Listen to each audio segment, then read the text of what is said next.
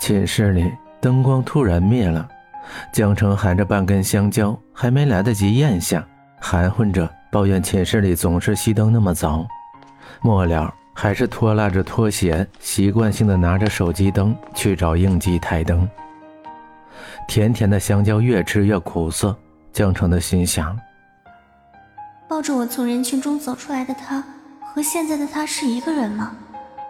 如果是，为什么感觉若即若离的？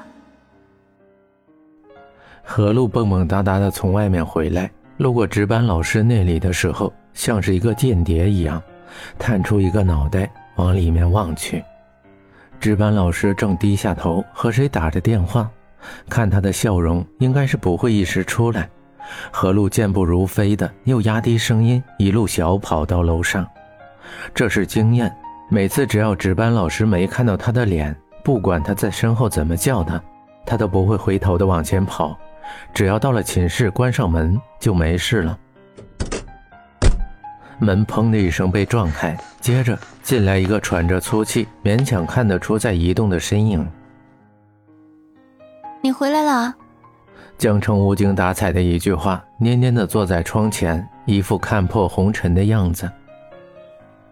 江城，江城，你快告诉我，告诉我，这是不是真的？何璐的声音中透露着高兴，跑过去抱着江城，转了好几个圈才站稳。不幸的是，桌边的书本被他们扫落在地。月光透过窗子照进来，在他们的脸上映出不同的神色，几家欢喜几家忧。你也知道了，亏我还把你当好姐妹，你不早点回来安慰我，居然还笑。江城一副斗败了的公鸡相，耷拉着脑袋继续坐下来写东西，桌上扔了好几个团成一团的纸球。你不是准备接受治疗，放弃简凡了吗？你神经末梢这么长哦，这个时候才感到心痛，不愿放手了？不是，我是说，真是越说越乱。坐在这里写了一个多小时的检查，好不容易来了点思路，现在完全被何璐给打乱了，渣渣都不剩。好了好了，别伤心了，我告诉你一个好消息，保准你听了忘了所有的烦恼。哦。江城把带着自己一个多小时努力成果潇洒的扔掉，继续拿起笔写下那无数遍的三个大字：检讨书。江城，徐峰学长帅吧？很帅。学习好吧？好。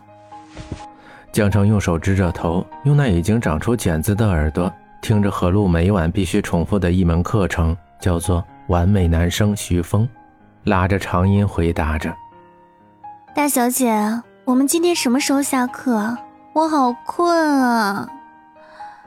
江城打着哈欠。如果说之前他还为元旦晚会上的事情发愁的话，那么现在他只是单纯的想要睡觉。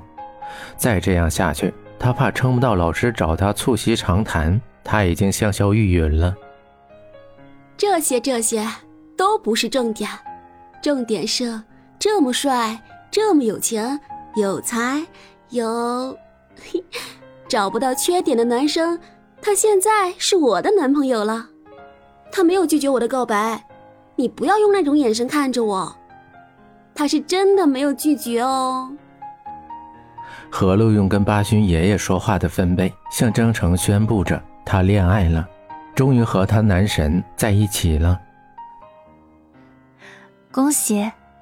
江城强挤出一个笑容，闷闷的回答：“喂，江城，你是不是被吓傻了？我也被幸福砸晕了，是真的，我就是恋爱了，还是和我最爱的徐峰学长。”在何璐持续的高分贝嚎叫中，外面传来了一阵拆门声。大半夜的，让不让人睡觉啊？砰的一声，重重的摔门声，接着就是一连串的上锁附和着，那意味着刚才不止一个寝室在愤怒。你们可以想象一下那个画面。江城，他们说谁？何露萌萌的问，还没从他的幸福中回过神来。啊，果然，恋爱中的女人是没智商的。睡觉。江城不想再和这种秀幸福的人说一句话，不管何露怎么缠着自己，江澄都死死地守着棉被，裹在里面不出来。